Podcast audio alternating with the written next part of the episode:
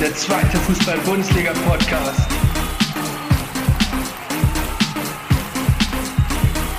Mit Jan Klein-Racing. Herzlich willkommen zu einer neuen Folge Tornetz, dem zweite Fußball-Bundesliga-Podcast mit eurem Host Jan Klein-Racing. Ich hoffe, ihr hattet eine genauso schöne Woche wie ich und habt euch genauso auch auf das zweite Bundesliga-Wochenende gefreut. Und was soll ich sagen? Das Wochenende ist schon sehr, sehr gut gestartet mit zwei hervorragenden Partien. Eine werden wir später besprechen und eine besprechen wir genau jetzt. Die erste Partie lautet nämlich Hannover 96 gegen Hertha BSC Berlin. Das Spiel endete am Freitagabend 2 zu 2 und nach der ersten Halbzeit habe ich tatsächlich gedacht, dass die Hertha dieses Spiel locker lässig leicht gewinnen wird. Aber wie es manchmal im Fußball so ist, eine, ein Spiel besteht nicht nur aus einer Halbzeit, sondern aus zwei. ja, aber fangen wir mal chronologisch an. Die Hertha ist sehr, sehr gut gestartet, haben sehr dominant gespielt, haben gezeigt, äh, dass sie in den letzten Wochen viel Selbstbewusstsein getankt haben, Paul Dada hat seine Jungs gut eingestellt, auch mit einem erfrischenden Offensivfußball, finde ich. Das hat man ja in der ersten Liga nicht so oft gesehen. Und dementsprechend hat man dann auch verdient mit 2 zu 0 zur Pause geführt durch die Treffer von Flo Niederlechner. Bei dem scheint der Torbann endlich gebannt zu sein oder gebrochen zu sein. Und dann der sehr spannende Sechser Pascal Clemens, der ja auch schon in der vergangenen Saison in der U19 bei der Hertha gespielt hat, jetzt seit diesem Sommer fest bei den Profis mit dabei ist und für mich sukzessive seit dem ersten Spieltag sich deutlich verbessert hat. Paul Dardai hat ja generell ein Händchen für junge Spieler. Der Hertha, der Berliner Weg soll ja fortgeführt werden. Und ja, auf der anderen Seite bei Hannover 96 hat mir persönlich vor einigen in der ersten halben Stunde diese Entschlossenheit gefehlt, dieses Spiel als Favorit auch auf seine Seite zu ziehen, denn Hannover war vor dem Spieltag ähm, Vierter, wohingegen die Hertha im unteren grauen Mittelfeld zu finden war. Und deswegen hat man natürlich etwas anderes erwartet. Ich glaube, Stefan Leitl hat auch etwas anderes erwartet. Dementsprechend scheint es in der Halbzeitansprache auch sehr laut gewesen worden zu sein, denn in der zweiten Halbzeit hat Hannover 96 den Schalter umgelegt, hat deutlich gezeigt, wer Herr im Ring ist und konnte dann durch einmal Harvard Nielsen und einmal durch den fantastischen Andreas Vogelsammer noch ausgleichen und hat verdientermaßen dann doch noch einen Punkt gegen Hertha BSC Berlin sammeln können um vielleicht mal an die Zukunft zu blicken. Ich bin mir sehr sicher, dass beide Mannschaften in der Spitzengruppe der zweiten Liga äh, am Ende der Saison zu finden sein werden.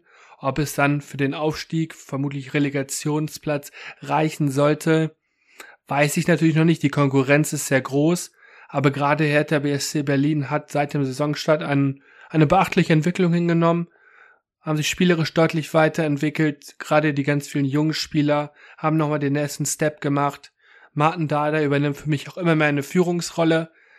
Er ist ja technisch einer der besten im Kader, würde ich schon sagen. Sein linker Fuß ist überragend. Ich bin auf jeden Fall gespannt und freue mich auf die nächsten Wochen. Kommen wir als nächstes zum Samstag. Am Samstagmittag haben äh, drei Partien stattgefunden. Zum einen war es Hansa Rostock gegen FC St. Pauli. Dann SV Elversberg gegen den SC Paderborn, der VfL Osnabrück gegen den ersten FC Magdeburg. Fangen wir mal chronologisch von oben nach unten an. Es hat Hansa Rostock gegen den FC St. Pauli gespielt, also ein richtiges Nordduell.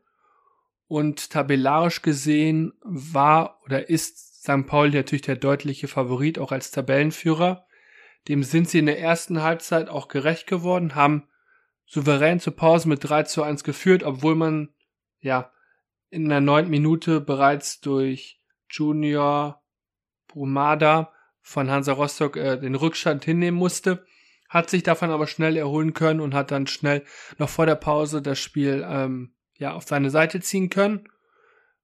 Wie immer war es für mich persönlich auch ein sehr eng engagierter Auftritt von St. Pauli, wie man sie halt kennt, mit ihrem 3-4-3 meistens.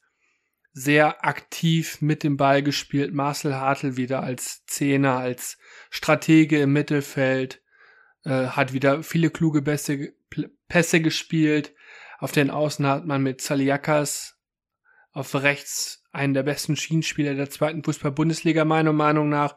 Der Grieche hat einfach so ein enormes Tempo, aber auch diese technische Qualität, auch schwierige Bälle zu verarbeiten, äh, ist gut im 1 gegen 1. Also für mich eine absolute Waffe und auch ein Schlüsselspieler.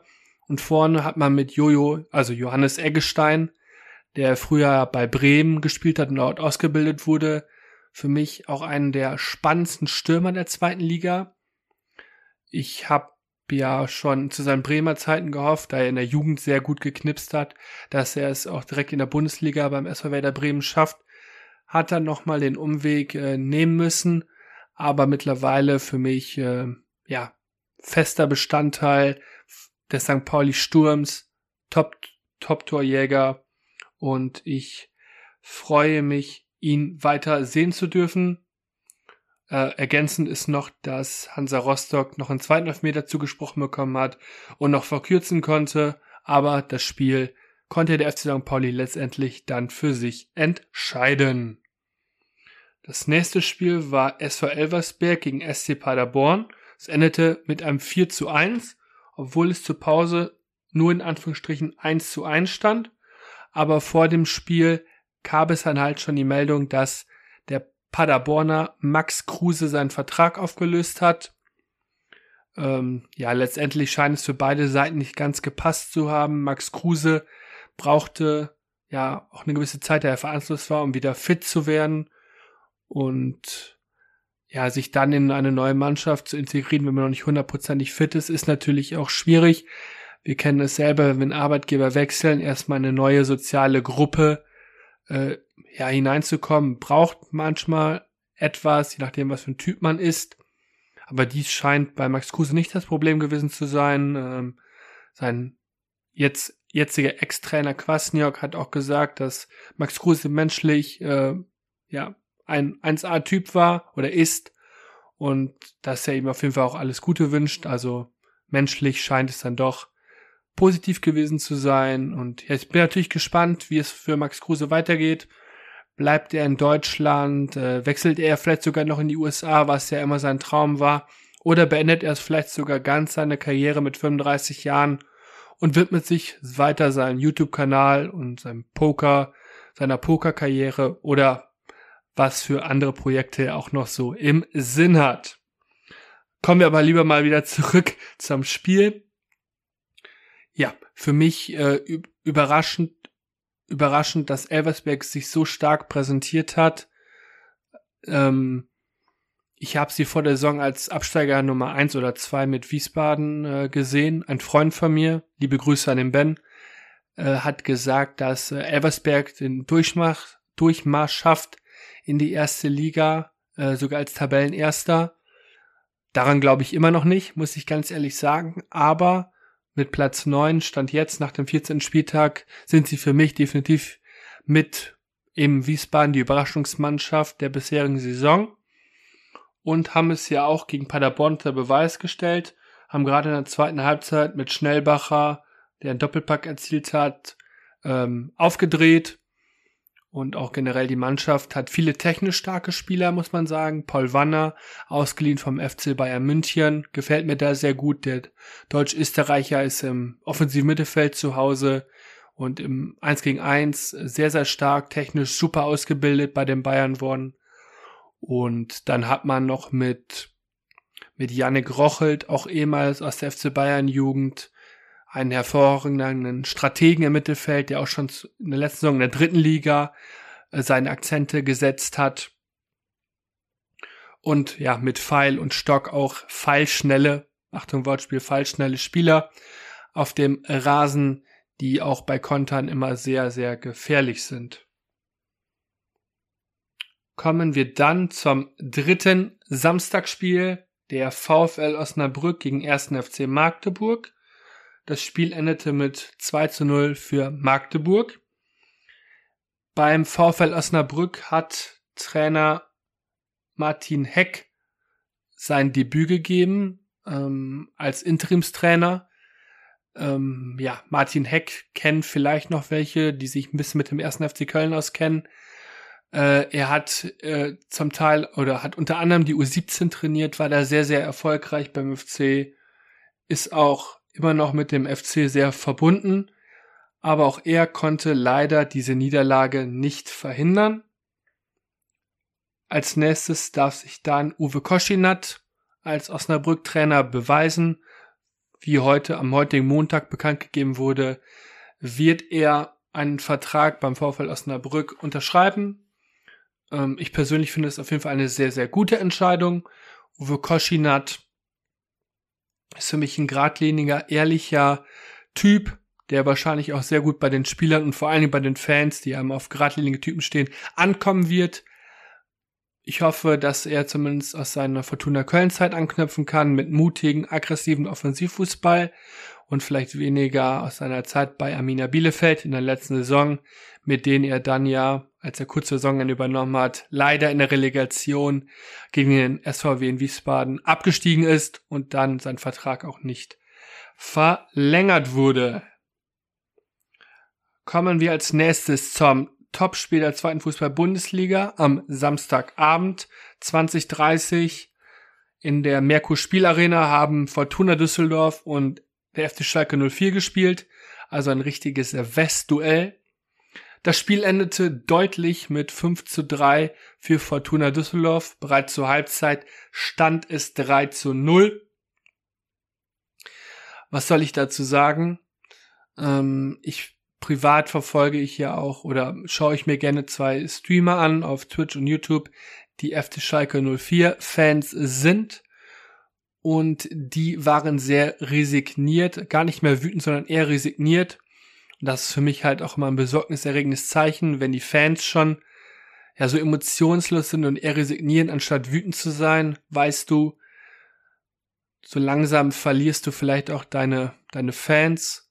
Ich habe jetzt auch gehört in den Medien, dass eventuell äh, die Schalke Ultras die Nordkurve beim nächsten Heimspiel gegen Osnabrück am Freitag äh, leer lassen wollen, nicht kommen wollen, einfach aus Protest wegen den schlechten Leistungen des FC Schalke. Ähm, sinnbildlich für diese schlechte Leistung war auch eine Dreifachauswechslung vor der Pause. Einmal verletzungsbedingt bei Drexler, aber auch Ojan und äh, Tempelmann mussten den Platz leistungsbedingt verlassen. Und als Ojan ausgewechselt wurde, hat er weder Karel Geratz, den Trainer, die Hand gegeben, noch der Bank und hat am Ende dann auch noch Gerald Asamoah weggeschubst. Also da ist Frust, Frust vorprogrammiert. Ähm, er wird jetzt auch in dieser Woche bei der U23 mittrainieren müssen und hat eine Geldstrafe bekommen. Ich weiß natürlich nicht, für wen es schlimmer ist, für die U23 oder für Ojan, dass er damit trainiert. Weil bei dem derzeitigen Leistungsstand würde ich eher sagen, dass es für die U23 sogar schlechter ist. Aber gut, Spaß beiseite. Für Fortuna Düsseldorf freut es mich auf jeden Fall sehr, dass sie jetzt ähm, ja weiter sich in der Spitzengruppe etablieren können. Spielen für mich auch unter Daniel Thune einen erfrischenden Offensivfußball, haben aber auch defensiv einen klaren Plan. Also jeder kennt seine Abläufe und das spiegelt sich auch in den aktuellsten Ergebnissen wieder. Kommen wir nun zum Supersonntag. Warum Supersonntag? Äh, lustige Story off Topic. Ich war am Wochenende ähm, am Samstag mit einem Kollegen in Essen, habe dort das Frauenspiel der SGS Essen gegen die FC, ersten FC Köln Frauen geschaut, war dann abends noch auf einer schönen WG-Party von einem Kollegen. Und am Sonntag bin ich dann tatsächlich zurück in die Heimat gefahren.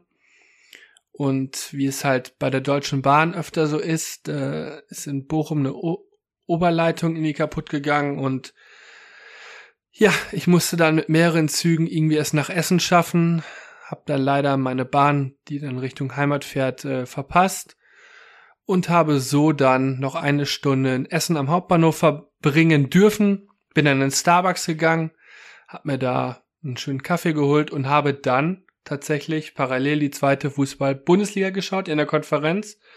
Und was soll ich sagen? Ich wurde auf jeden Fall gut unterhalten. Nicht nur von den Bahnhofsgästen, sondern auch von den Zweitligavereinen. Das erste Spiel, was lief, war 1. FC Kaiserslautern gegen Holstein Kiel. Holstein Kiel konnte mit 3 zu 0 gewinnen. Und dieses Ergebnis war genauso deutlich wie auch das Spiel war, denn Kiel war deutlich besser, Kaiserslautern ist nichts eingefallen. Sinnbildlich dafür ist zum Beispiel in der 30. Minute als Zuck, Hendrik Zuck, der Kaiserslauterner linker Innenverteidiger der Dreierkette, kurz hinter der Mittellinie stand und ihm keine Anspielstation nach vorne äh, gegeben war und er deshalb zurück zu seinem Keeper spielen musste. Das hat den Kaiserslautern-Fans gar nicht gefallen. Also es gab ein riesen Five-Konzert und äh, das hemmt natürlich auch die Leistung. Deswegen war es dann für Kiel ein sehr leichtes Spiel, konnten dann stabil stehen hinten und durch ihre schnellen Stürmer wie Fiete Arp, wie äh, Benedikt Pichler kontern, Nadelstiche setzen und am Ende dann auch verdient mit 3 zu 0 gewinnen. Das nächste Spiel war Spielvereinigung Gräuter Fürth gegen SVW in Wiesbaden. Das Spiel endete 2 zu 0 für die Kleeblätter. Da habe ich auch wieder eine lustige Geschichte. Es war zum einen der vierte Sieg in Folge für Fürth. Und lustig fand ich, dass der Sky-Kommentator in der Konferenz Joachim Yogi Hebel gesagt hat, das Kleeblatt ist anscheinend ein Schattengewächs. Denn sie haben einen deutlich besseren Saisonstart als in der vergangenen Saison. Und da habe ich mich tatsächlich mal informiert und habe gesehen, dass zum gleichen Zeitpunkt der vergangenen Saison die Fürther mit 13 Punkten auf Platz 16 in der zweiten Fußball-Bundesliga standen. Und in dieser Saison ist man auf Platz 5, stand jetzt nach 14 Spieltagen. Warum Schattengewächs? in der vergangenen Saison ist der, oder in der vorigen Saison ist Fürth aus der Bundesliga zusammen mit Amina Bielefeld abgestiegen. Und natürlich lag dann erstmal der Fokus auf Fürth, Bielefeld und dem großen HSV. Und dies, ja, dieses Rampenlicht ähm, tat dem Spiel der jungen Fürther Mannschaft nicht gut. Man hat viele unnötige Spiele verloren, ist deshalb auch zwischenzeitlich im Abstiegskampf gewesen. Und in dieser Saison ist der Fokus eher auf Schalke, Hertha, ähm, und den HSV und deshalb kann Fürth so im Windschatten ganz in Ruhe mit seiner jungen Mannschaft Erfahrungen sammeln, die Punkte sammeln und befreit aufspielen. Hervorheben bei diesem Spiel möchte ich ähm, ja Jonas Ubich, den Torhüter, der ausgeliehen ist vom 1. FC Köln. Er hat wieder hervorragend gehalten, ist für mich ein Riesentalent, äh, wird in Zukunft auch in der Bundesliga für ja, seine Handabdrücke hinterlassen, wie man so schön sagt. Wird perspektivisch auch einer für die Nationalmannschaft sein, wenn er sich nicht schwer verletzt, toi toi toi. Und tut auf jeden Fall der Vierter Mannschaft sehr, sehr gut als sicherer Rückhalt. Das bedeutet, sie können sich dann auch auf ihre Offensive konzentrieren und dort haben sie auch ihre Stärken mit einem Amendosid, mit einem Branimir Gotha und mit der zweiten Köln-Leihgabe Tim Lemperle. Dann kommen wir zum Speedy-Spiel des Wochenendes, nämlich Karlsruhe SC gegen 1. FC Nürnberg. Das Spiel endete 4 zu 1 und bereits nach 11 Sekunden hat die Mainzer Leihgabe Paul Nebel für die Karlsruher getroffen. Also Nürnberg war sehr unsortiert und von diesem Schock haben sie sich auch nicht mehr wirklich erholt. Einzig Can Usun konnte halt in 61. Minute noch ja, den zwischenzeitlichen Ausgleich erzielen. Aber im Endeffekt wissen wir, es war nur ja, Ergebnis, äh, Kosmetik, denn ähm, der KSC war in allen Belangen besser und Nürnberg zeigt halt einfach wieder, dass man sehr unkonstant ist.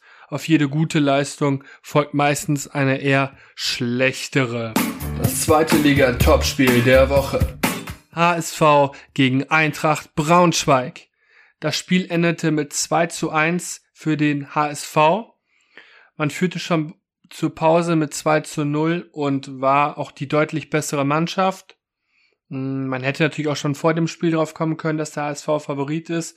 Nicht nur wegen der Tabellenführung, sondern es hat tatsächlich der erste der Heimtabelle gegen den 18. der Auswärtstabelle gespielt.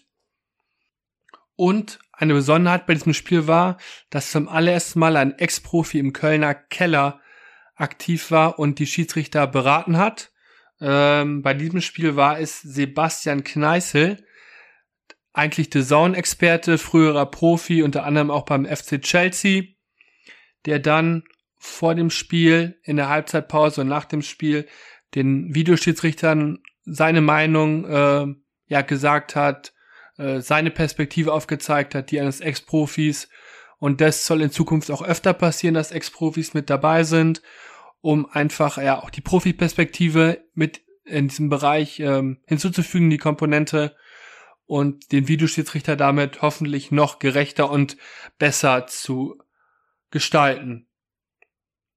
Ja, bei den Aufstellungen ähm, HSV im gewohnten 4-3-3 mit nur einem Wechsel für Hatzikadunic, der gelb gesperrt war, kam Stefan Ambrosius in die Innenverteidigung und Daniel Scherning und die Braunschweiger ähm, ja, liefen wie gegen Osnabrück in einem 3-3-2-2 auf mit einer massiven Dreier-Fünfer-Kette, davor drei zentral eher defensiv orientierten Mittelfeldspielern und vorn zwei schnellen Stürmern mit Gomez und mit Flo Krüger. Also die Marschroute war klar. Äh, erstmal defensiv stabil stehen und dann offensive Akzente setzen über die zwei fallschnellen Stürmer. Und der HSV versucht natürlich wie immer mit attraktiven, offensiven Fußball, ja, den Gegner zu erdrücken und dann auch die Fehler, die sich hoffentlich bieten, auszunutzen. So, also, in der 25. Minute ging der HSV dann auch verdient in Führung. Ähm, es war eine kurze Eckballvariante auf der linken Seite. Laszlo Benes spielt kurz auf Dompe, der flankt und der Innenverteidiger Ramos kann sich dann gegen drei Innenverteidiger von Braunschweig durchsetzen, kann unbedrängt zum 1-0 reinköpfen. Kurze Zeit später, also ein paar Sekunden später, äh, nach dem Anschluss für Braunschweig, äh, kommt Glatzel in der Höhe der Mittellinie an den Ball, kann ein Steckpass spielen auf den ehemaligen Braunschweiger Pfarrei der dann allein aufs Tor zuläuft und den Ball dann einfach reinschmeißt.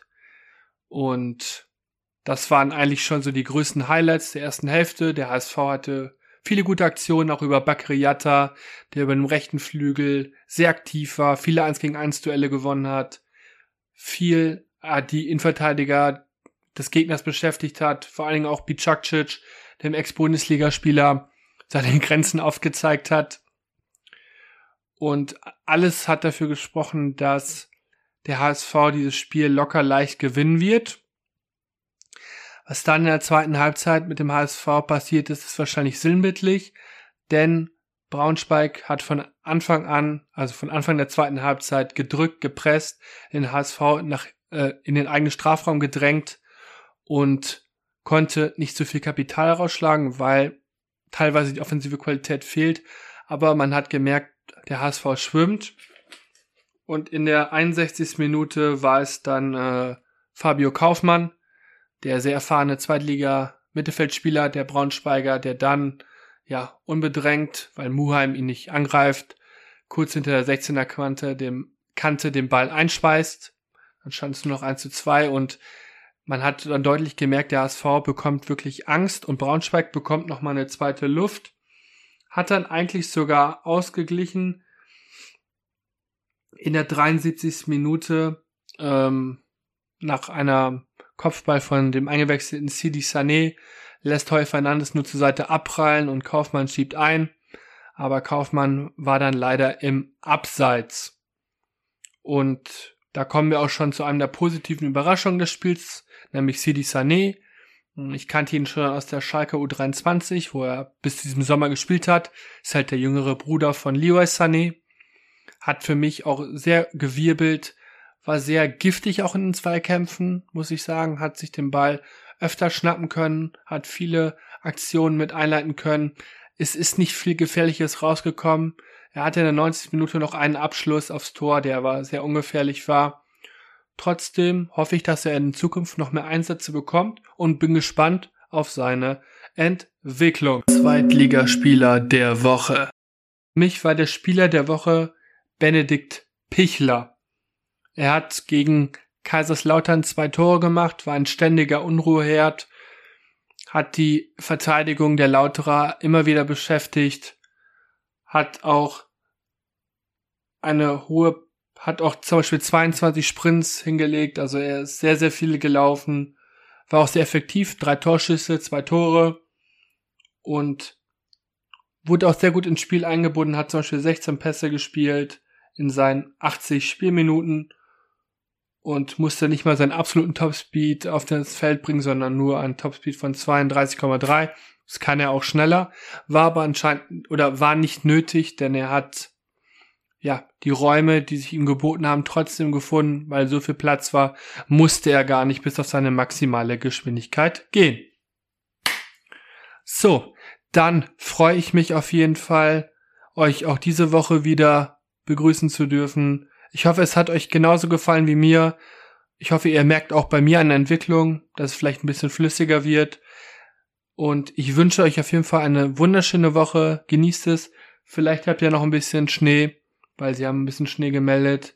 Und ansonsten habt einfach eine gute Zeit. Und wir hören uns nächste Woche wieder. In Köln sagt man, mach Idiot. Und so halte ich es auch. Also, mach Idiot. Ciao.